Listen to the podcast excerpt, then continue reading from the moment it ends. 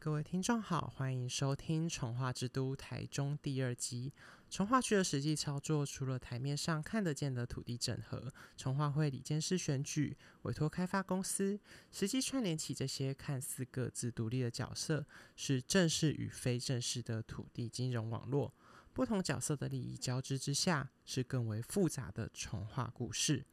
地主对原位置分配的坚持，新农人寿的投资契约争议。都是黎明从化区故事的重要组成。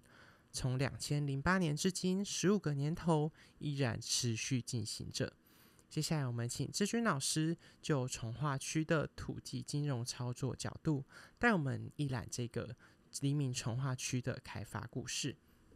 谢谢一宽。我想从上一集开始，呃，听众都很好奇，这个台中怎么会在两千年之后？有这么多的大规模的自办重化的出现，这些不同的重化区都是环绕整个台中来展开的。那每一个不同的重化案，它的资本的操作、它的厂商的性质，甚至是它对于地主的产权产生什么样的一种社会的后果、社会的效应，也都是不同的。我自己的博士论文田野呢，很重要的一块是在。市政路跟黎明路交叉口的这一个一百八十六公顷的黎明从化案，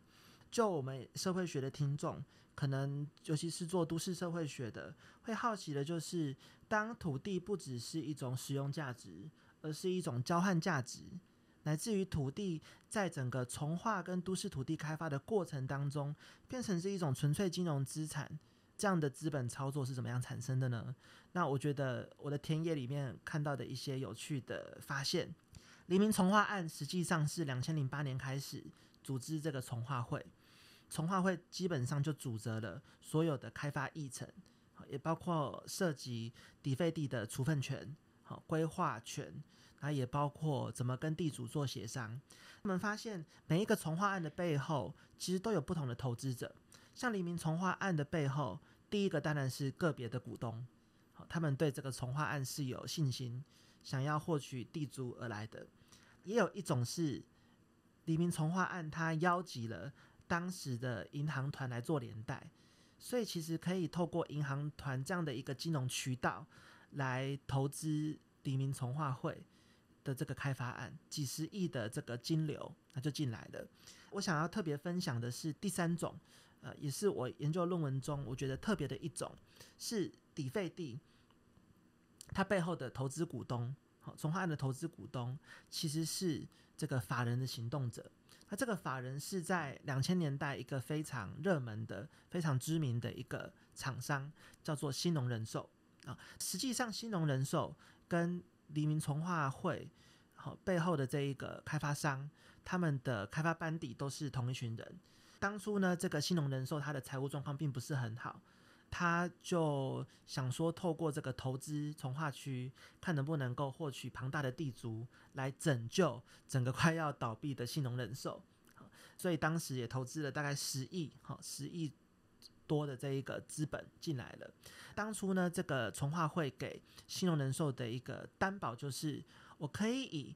市政路跟黎明路交叉口这么一大片的一个。交通用地、交流用地来当做是底仓，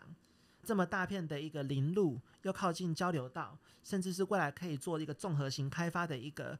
一个商城的土地，它的地租当然是很高额的，这就成为一个契约形式。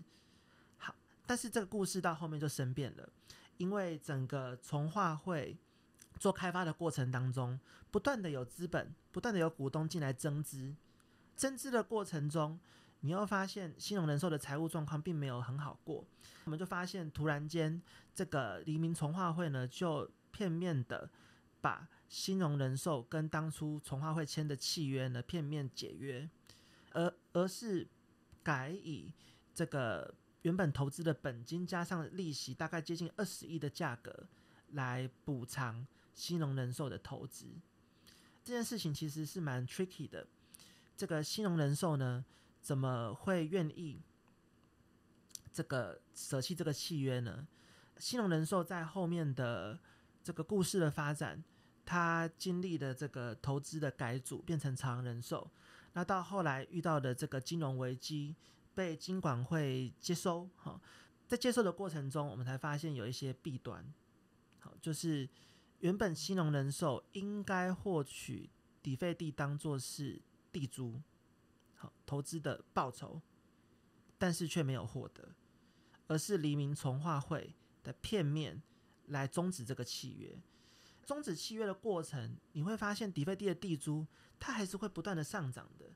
这个开发的过程中，资本额还是会增加的，会增资，甚至是做更多的财务的打算。所以我们会发现，其实整个从化区的底费地的地租已经来到了好几十亿，接近一百亿的一个庞大的金流。所以我们发现，这个新农人寿的契约被片面的毁约。但是黎明从化会呢，又把这个垄断的庞大的底费地重新分配给其他的股东。从这个故事的本身来看，你会发现新农人寿是就作为一个法人主体，它是被毁约的，所以才会引起后来针对这个底费地的案子有很多的民事的、呃行政的，甚至是刑事上的诉讼。好。我本身想要强调的就是，整个底费地的买卖，它本身会作为一种市场，是因为背后的投资的逻辑，以及土地如何做一个新的投资杠杆的处分。所以我想说的是，这个自办从化的游戏规则里面，你发现主要的玩家都是从化会的里监事跟开发商为核心的行动者。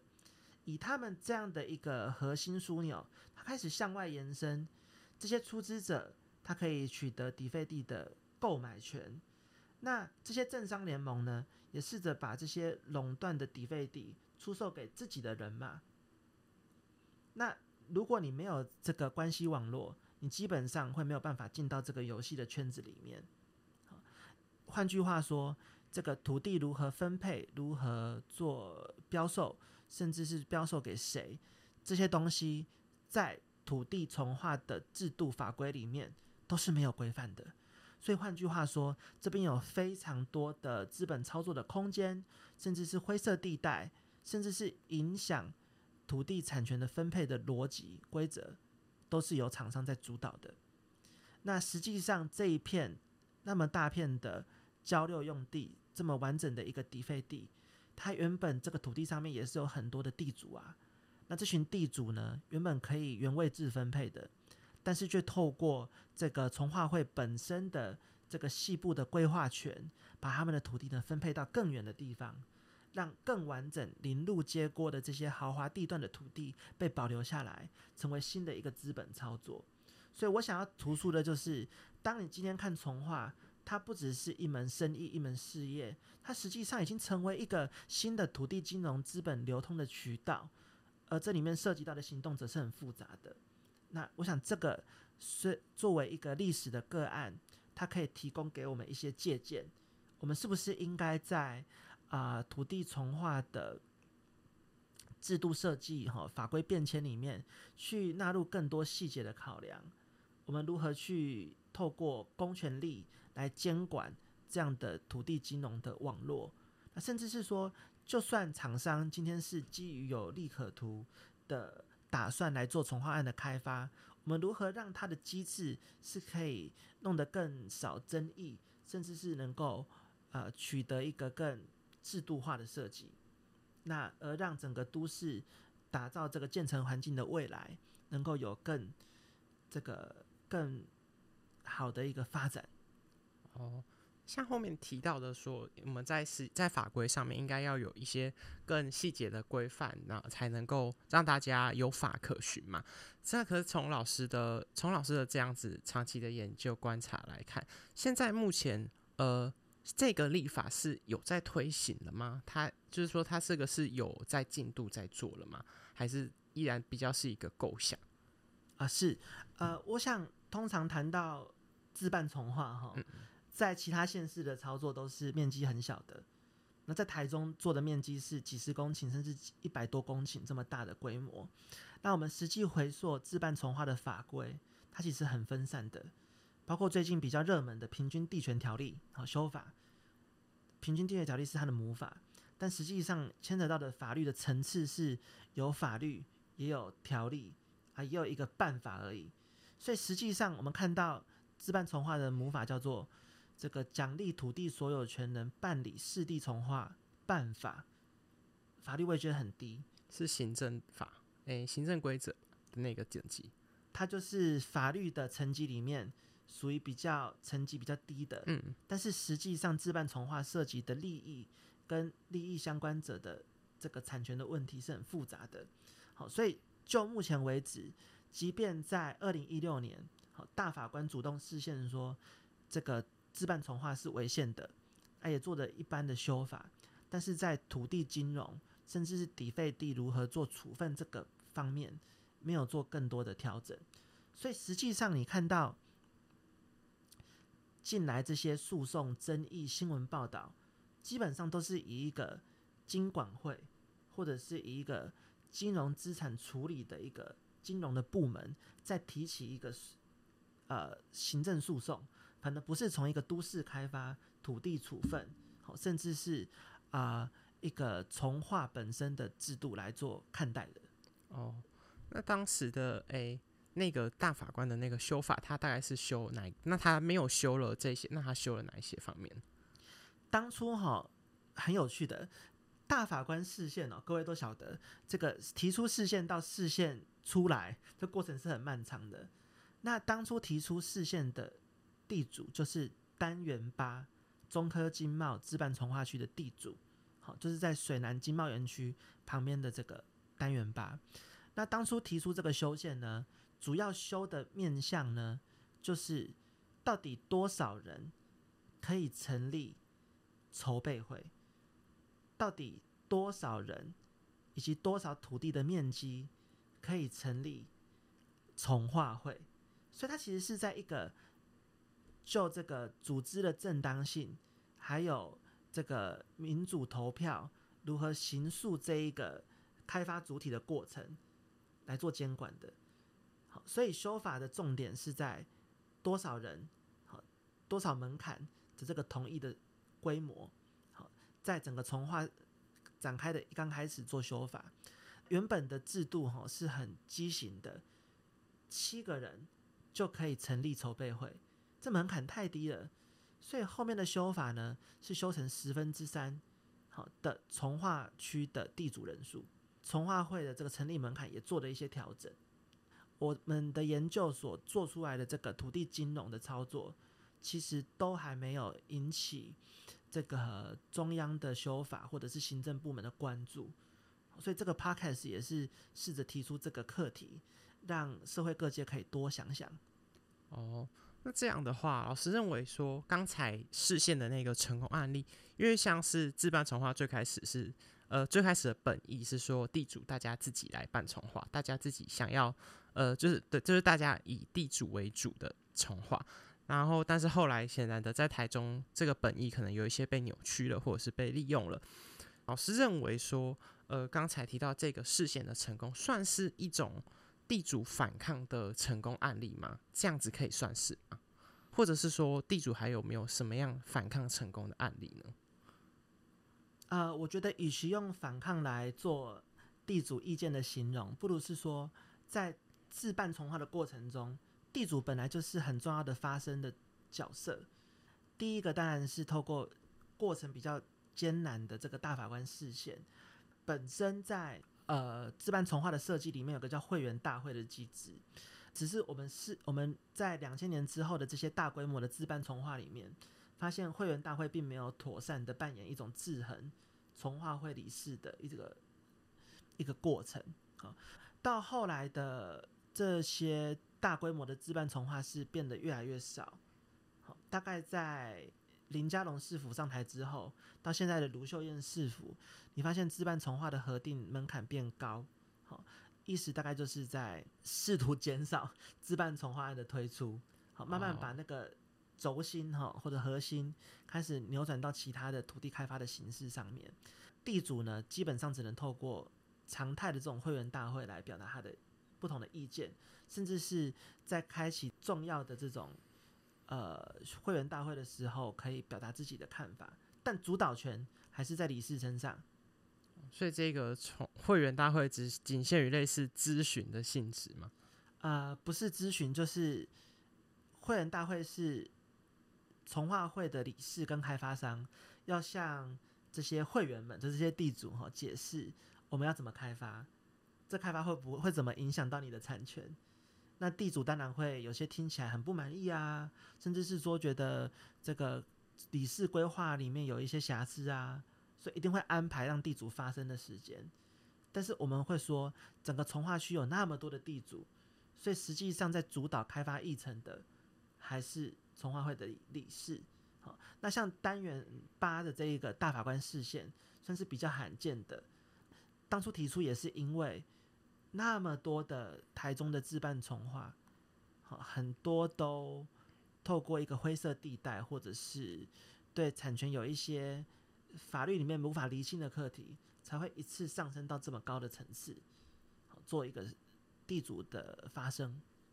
我们在台中的环境中可以看到，现在已经相当大的区域都已经进行过了重化，像是我们可以看这些。从一开始排排排排到十几的这一大片又一大片的从化区，充斥在台中的各种，就可能除了旧市区以外的地方，几乎都已经进行了重化的这样子的工程。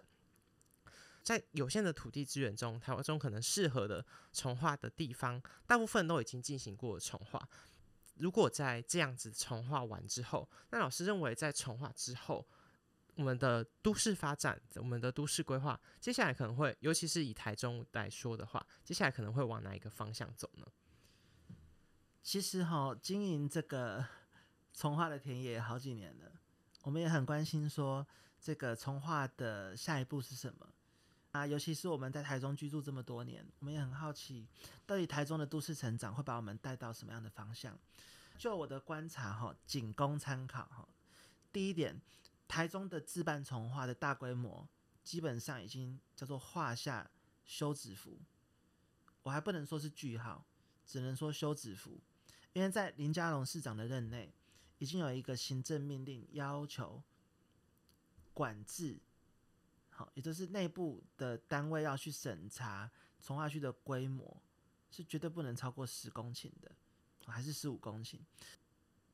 看到这些筹备会。他纷纷的成立，要去办另外的自办重化，可能也是一公顷啊、两公顷，甚至十公顷的。你会发现，如果筹备会动作太久，一直没有办法征询到地主的同意，然后甚至产生更多的摩擦，这个筹备会是可以被解散的哦。我们可以看到，其实台中市政府在审查自办重化的成立的这个过程当中的判准是越来越严格的。所以，如果你有机会可以上台中市地震局的网站，你会发现有很多的筹备会被注销，甚至被提醒。好，这第一点。第二点，公办重化所仰赖的是地方政府的 capacity 那个能力、人力、物力资源、底费地的买卖、销售与否。最近的观察是，公办十三期，好，捷运绿线经过中中山医学大学。好的，大庆捷运站附近的这么大块的从化区，已经到了要标售底费地的流程了。公办十四期，哈，也就是预计有一个台中小巨蛋的那一个很好的从化区，好，在洲际棒球场旁边，在北屯的区位，你发现，嗯，它也到了一个开发差不多完成的阶段了。那甚至可以观察到有一些是。传统的跨县市，当然我们已经县市合并了哈的十五期从化区，可是你说会不会突然间办很多公办呢？我想是不会的，因为太考验市政府的能力了，可能预期的长远效果也不会太好，所以我认为呢，第一个可能是旧城区的都更，好，旧城区指的就是中区的都更，可能会有可能是一个新兴的事业，那第二个就是国土计划。国土计划的规划，到底对台中的这些整体的规划有没有什么样的影响？这可以继续观察。第三个，农业区，比方说有机会你从东海大学的前面，沿着市区的方向经过中港转运站，你会发现附近除了从化区之外，其实还有一些农业地带嘛，传统农业社区啊，或他们是做农业使用的啊，种稻的啊，甚至有一些零星的中小企业工厂，是不是能够在地合法化？这也是一个课题，就是农业区的未来如何使用，乃至于是不是有其他的规划，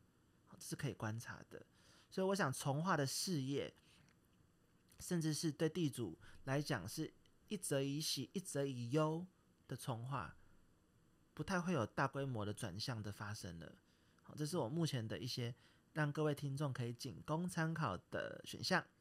最后还有一个小小的问题，就是刚才有提到说，呃，在林家总市府的任内，让从化的标准变得更严格，甚至是限缩到十到十五公顷以内。那他在这个政策的他下达这个政策时候，当时候有什么时空背景吗？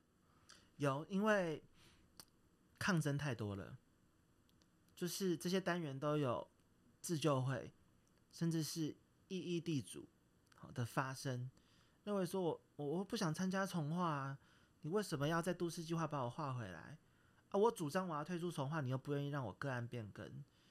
这当中可能涉及到更多的是有些厂商部分厂商选择用一些非正式的手段来萃取地租，但是你知道自办重化应该是一个让土地所有权人一起共荣的事业，但我们可能看到更多的剧情是不对称的、不平等的。那这些事件最后在从化的程序里面，它会转化成为诉讼、民事的、刑事的这些事情，即便是厂商跟地主之间的纠纷，但是你从整个事情的轴线看来，其实地方政府也受到很大的影响，因为是地方政府核准你啦，后地方政府应该也要有裁撤甚至解散重化会的。必要性跟合法性，所以地方政府、厂商、地主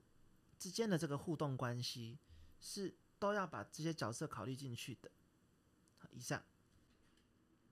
志军老师在节目的第一、第二集带我们从很在地的视角，自台中出发，看从化区为台中、为台湾带来的各种影响，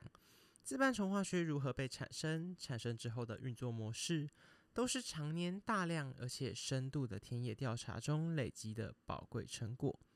我自己写报告时，常常会请 Chat GPT 帮我找资料，帮我检索资料，几乎各个领域都能够找到许多相关资讯。我有在做这系列节目时，换过各种关键字、各种问法，电脑总是答非所问，或直接说没有资料。可见台中从化区的故事，在网络上的资讯少之又少。又可见志军老师挖掘与观察资料的厉害之处。节目的第三、第四集将邀请同样专精于城乡研究的杨友仁老师，分享他实际参与黎明幼儿园抗争的始末，以及跳出台湾、跳出台中，比较台湾、中国两地的都市发展轨迹。